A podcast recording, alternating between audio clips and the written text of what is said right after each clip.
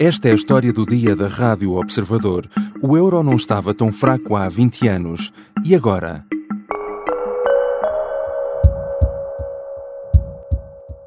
Well, the euro has hit parity with the US dollar, a first in over 20 years. The exchange rate between the two currencies is now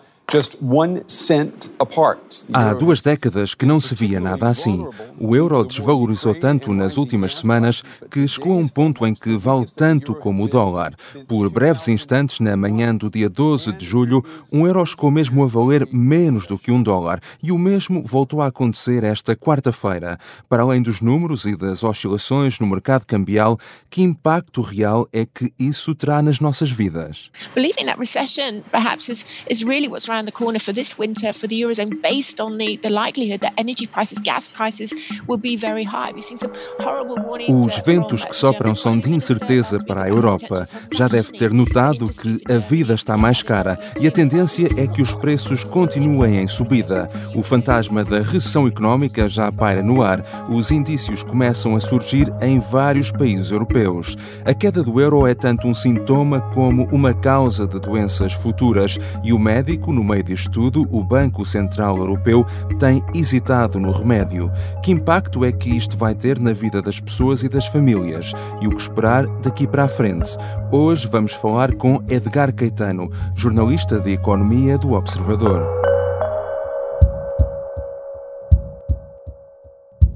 Bem-vindo, Edgar. Obrigado. A tendência de desvalorização do euro face ao dólar já vinha eh, desde o ano passado e acentuou-se agora eh, nos meses mais recentes. O que é que explica isto? O que explica isso é que a Reserva Federal dos Estados Unidos eh, reconheceu muito mais cedo do que o Banco Central Europeu que a inflação não era um fenómeno temporário, era mais do que isso. Isso significa que a Reserva Federal dos Estados Unidos, que é o Banco Central que no fundo controla o dólar, reconheceu que era necessário fazer alguma coisa na política monetária. Eh, neste caso é subir juros, deixar de fazer aqueles estímulos com intervenção no mercado de dívida e, noutros mercados. Isso aconteceu a partir de junho de 2021 e cada vez mais ao longo do, da segunda metade de 2021. Em contraste, na zona euro, tivemos a, a presidente do BCE, a Christine Lagarde, em novembro em Lisboa, para quem se recorda, uhum. e ela disse muito uh, é muito difícil que se reúnam as condições para que se suba as taxas de juros em 2022. Ou seja, ao longo todo o ano de 2022. Ela dizia isto em novembro de 2021. Portanto, até na altura até o Presidente da República, Marcelo Rebelo de Sousa, indicou que, que ela lhe tinha dito, de alguma forma, que o BCS estava a comprometer que não, nem subiria nem em 2022 nem em 2023. Portanto, já estamos a falar de mais de dois anos de, de, de juros na mesma.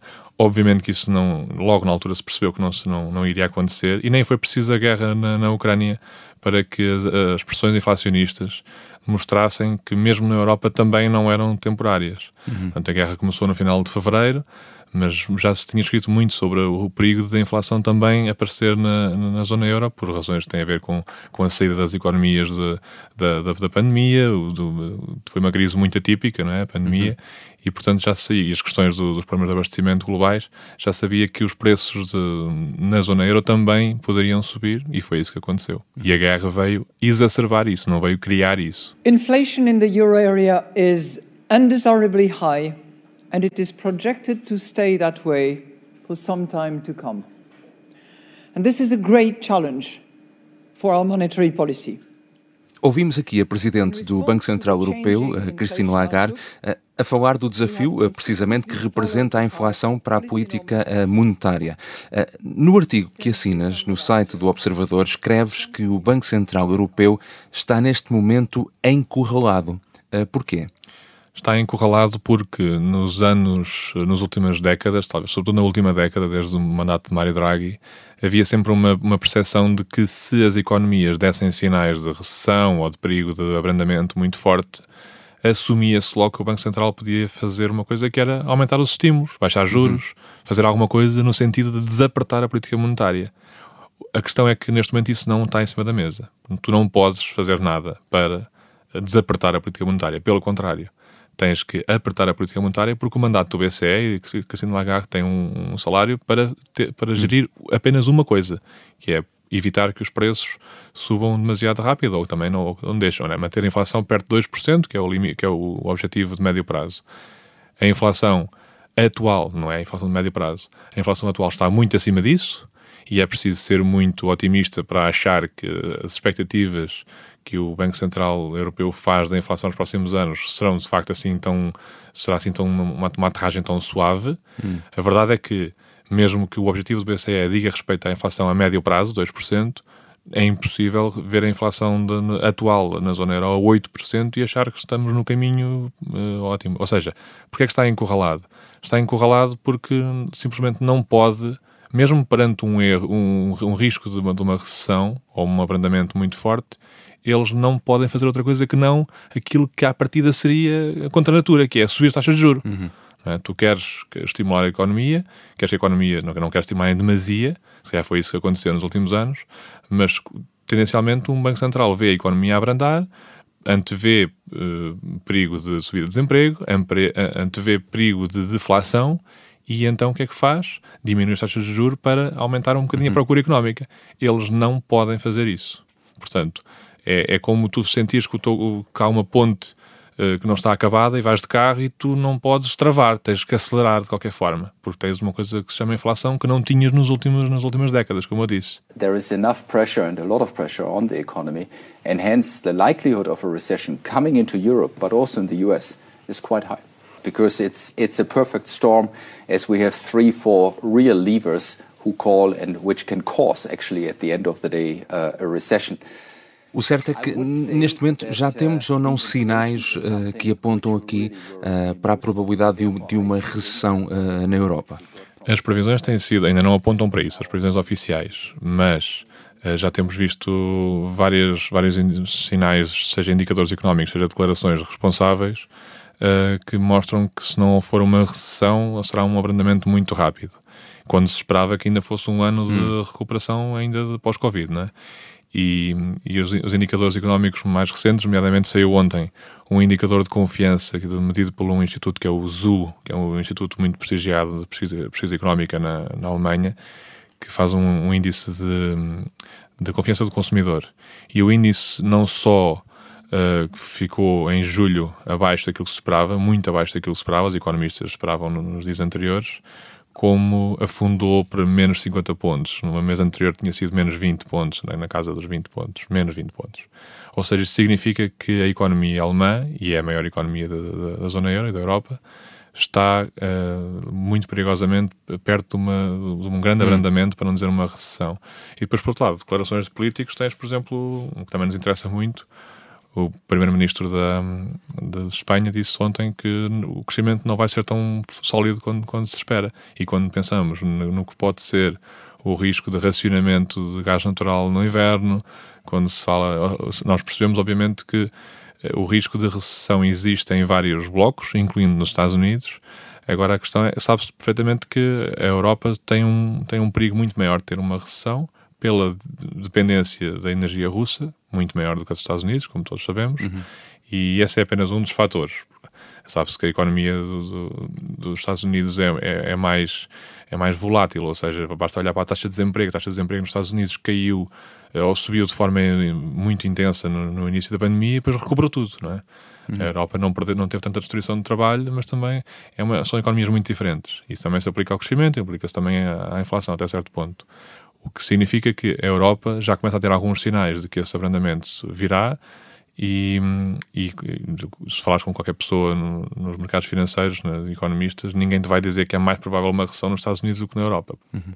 Eh, voltando aqui um pouco atrás, tu disseste que a Reserva Federal norte-americana foi muito rápida a reagir, o Banco Central Europeu nem tanto. O BCE podia ter feito mais para evitar uh, este ponto em que estamos agora?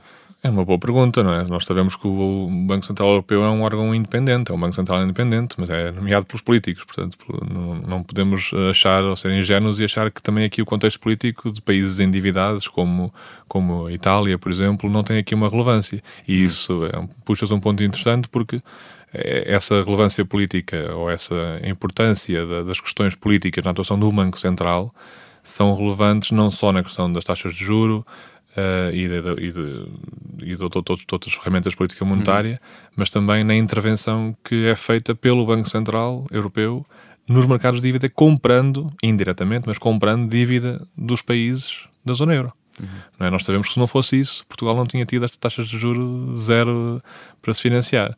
E não só Portugal, Portugal, Itália, todos os países. O que está a acontecer agora é que as taxas de juros desses países já estão a subir muito, desde o início do ano, sobretudo.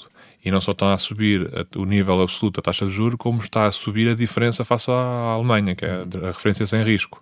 Significa que tu estás em, em perigo, estás a tentar combater um, um, um, problema, que é a inflação, e estás a acordar um outro fantasma, que é, que é a crise da dívida, que algumas pessoas ainda se lembram, não, é, não foi assim há tanto tempo, não é? E, portanto, o que é que o BCE deve fazer aqui? Está, por um lado, a apertar a política monetária, mas não pode abandonar os estímulos. É que a ideia é que os estímulos de compras de dívida era para terminar agora, nestes últimos anos, não é? Isso, houve um reforço dessas compras de dívida não, por, por, por, causa da pandemia, mas isto não pode continuar para sempre, não é? Começam-se a gerar problemas nos mercados financeiros, não é? Não é saudável que assim continue muito tempo.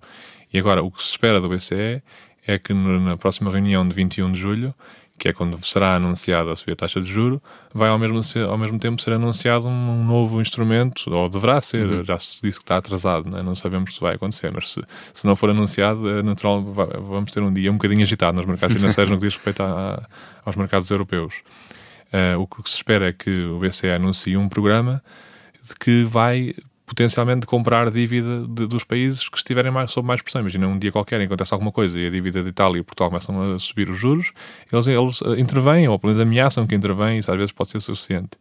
Agora, o que é, aí é uma questão muito política, e respondendo à tua pergunta, porque é que eles não, não, não agiram mais cedo? Se calhar há uma explicação política para isso. Mas também há outra questão, é que as economias de facto são diferentes. A economia dos Estados Unidos e da Europa de facto são diferentes. Agora, só por serem diferentes não quer dizer que não tenha levado ao mesmo, ao mesmo resultado, que é inflações altíssimas, tanto num sítio como no outro. Uhum. Uh, temos aqui falado de política monetária, de flutuações eh, no mercado cambial, euro-dólar, mas é importante também traduzir uh, que impactos é que isto tem, uh, que impactos é que pode vir a ter na vida real das pessoas e das famílias. Claro, e isso também ajuda a explicar aquela questão de porque é que o BCE está encurralado, porque se nós temos um euro mais barato em relação ao dólar, o efeito mais imediato e mais, mais fácil de identificar é que se, se, se diz que a inflação, pelo menos as, as, primeiras, a primeira causa da inflação foi os preços da energia, a energia é comprada em dólares. Uhum. Portanto, estamos a agravar ainda o problema da inflação. Claro que agora a inflação já não é só uma questão de energia, já, já, já se alastrou para outras partes da economia, mas uh, a questão é, se estamos a comprar energia em dólares, mesmo que o barril do Brent em dólares baixe, isso não quer dizer que para nós seja mais barato. O que significa que as pessoas vão continuar a ser espremidas, como nós, as famílias, não é? como estávamos uhum. a dizer no nosso artigo, as famílias vão continuar a ser espremidas pelo aumento da inflação e, de facto, isto para o BCE, é, para o Banco Central Europeu, é um, um problema grave, porque não conseguem. Eh, é, é, é, a imagem que eu usei há bocadinho do carro em que tu sabes que estás a, a dirigir para uma coisa que uma ponte não está terminada, tens que acelerar. Hum. É? Para as pessoas significa uh, preços mais elevados, uh, não só na energia, mas depois como isto alastra-se a tudo, não é? todos os produtos de consumo. Uh, obviamente poderá significar que poderá haver mais turistas americanos ou, Pois ou... isto vai estar bom é para os, para os turistas americanos, Possivelmente, podem, podem comprar, comprar umas boas garrafas de vinho. mas uh, mas isto, isto, é um dos efeitos, é o efeito mais imediato. Uh, por outro lado, isto, o efeito indireto disto, e que as pessoas já até vão sentir mais, é lá está, como o BCE tem que uh, aumentar as taxas de juro, como tem que apertar a política monetária para responder a essa inflação que, por sua vez, é agravada pela, pela, pela desvalorização do, do euro. Claro que o BCE, quando vê o euro desvalorizar, fica sempre uhum. ainda mais preocupado. E eles bem tentam mandar aquilo para cima, mas não conseguem. É deprimente, mas eles bem tentam dizer, às vezes, vários governadores dizer, dar entrevistas em que tentam puxar um bocadinho pela moeda única, porque sabem que isso é um problema para eles. Então, as pessoas sentem o, aumento dos preços nas compras de energia, mas como o BCE faça uma inflação mais elevada, tem que aumentar os juros mais, mais rapidamente, isso significa que também vai aumentar as prestações de crédito de quem tem taxa variável, por exemplo, não é? E, portanto, eh, tudo isto está ligado, como nós sabemos, e, e, e no, sintetizando, eh, o euro tão baixo em relação aos valores que tinha, que estão a falar do euro em paridade com, com o dólar, né? um dólar por um euro, até está um bocadinho abaixo disso neste momento, mas eh, há poucos anos tínhamos o euro a valer 1,6 dólares, uhum. não é? Exato. Portanto, isto parece uma coisa mais ou menos decimal, mas faz muita diferença, né? E, portanto, nesta fase, também há que referir que não é só em relação ao euro que o dólar está a subir, ok? É em relação a todas as moedas, ao iene, a, toda, uhum. a libra esterlina, to, todas as moedas estão ou quase todas as principais moedas, estão neste momento a, a, perder terreno em relação ao dólar por uma razão muito simples: é que sempre que há receios de recessão global, o dólar é aquele refúgio. É? Refugiam-se no dólar, é. Refugiam-se, portanto é por isso. Mas, mas, mas, de facto o euro é, é, um caso especial, porque de facto é, é, é deprimente, porque eles bem tentam, uhum. às vezes, puxar pelo euro para cima, porque percebem que isso afeta-lhes os chamados termos da troca, não é? afeta-lhes e, e, não conseguem, não, uhum. já, já, não, já não produz nada. Portanto, tudo dependerá do que é que vai acontecer no próximo dia 21 de julho uh, porque de facto, se os mercados financeiros ficarem decepcionados com aquilo que o BCE apresentar para salvar os países como Itália e Portugal para evitar que tenhamos problemas, aí pode ser muito complicado. Uhum. Uh, finalmente, eu sei que nunca é fácil fazer previsões, mas o que é que achas que podemos esperar daqui para a frente? O, o euro pode ainda desvalorizar mais face ao dólar ou terá tendência aqui a estabilizar, eh, enfim, na paridade? Eu, eu, discordo, eu discordo do que tu dizes. Eu acho que é muito fácil fazer previsões, sobretudo quando as fazemos depois. Caso. Não, não, claro, quando as fazemos depois. depois é mais fácil. Mas aí, aí é muito fácil. Um, é, é, de facto muito difícil perceber, muito, muito como eu estava a dizer, muito vai depender do que é que o BCE consegue anunciar. Eu acredito que se por acaso o BCE conseguir no dia 21 de julho um, apresentar um programa credível que diga não, não vamos aceitar que as taxas de juros dos países da Itália e de Portugal se disparem assim de forma como houve alguns dias difíceis né, já nas últimas semanas e porque a taxa de juros já sabe que vai subir, é? Isso já sabe. Não, o que eu quero dizer é a, a única coisa que fará o euro recuperar em relação ao dólar é se por alguma razão acharmos, eh, ou os mercados financeiros chegarem à conclusão que a Reserva Federal vai desacelerar um bocadinho o acelerador. Uhum. Vai desacelerar um bocadinho o aperto da política monetária. Mais do que qualquer coisa que o BCE possa ou não fazer, para o par euro-dólar, o que interessa é o que é que o dólar faz, apesar de ser o denominador. Mas enquanto houver uma percepção de que a Reserva Federal acha que a sua economia está robustíssima e consegue perfeitamente aguentar subidas de pontos em uma taxa de juros, se for preciso, de 8%, se for preciso e enquanto tivermos aqui o BCE, é que não se, não se percebe muito bem se vai conseguir subir as taxas de juros uhum. tanto quanto, quanto se planeia ou tanto quanto se acredita, porque tem uma recessão e, portanto, há sempre aqui um. E sabemos que alguns governadores acham que esta inflação que é temporária ainda e, portanto, enquanto acharmos que o, o BCE está ao volante de um Ford Mustang uhum. daqueles musculados e o BCE está aqui num, num pão de forma uh, aqui a, a conseguir uh, superar esta, esta fase difícil das, das economias, enquanto se achar que isto é assim, enquanto soubermos que, que, a guerra continua e que Putin pode cortar completamente o gás à, à, à, Europa e podemos ter um inverno em que as empresas estão fechadas não porque há uma, um vírus respiratório, mas porque há, não há gás e isso afeta desde as fábricas de biscoitos até às casas das pessoas, eventualmente, não sabemos. Isso é impossível, neste contexto é impossível o euro recuperar pelo menos de forma significativa em relação ao dólar, portanto, nunca se faz previsões, só depois, como eu dizia há uhum. pouco, mas não é fácil antever uma recuperação muito rápida. Uhum. Obrigado, Edgar. Obrigado. Edgar Caetano é jornalista da secção de Economia do Observador. Esta foi a história do dia. Este episódio contou também com sons da CNBC e da Deutsche Welle. A sonoplastia é do Bernardo Almeida e o João Ribeiro fez a música do genérico. Eu sou o João Santos Duarte. Tenham um bom dia.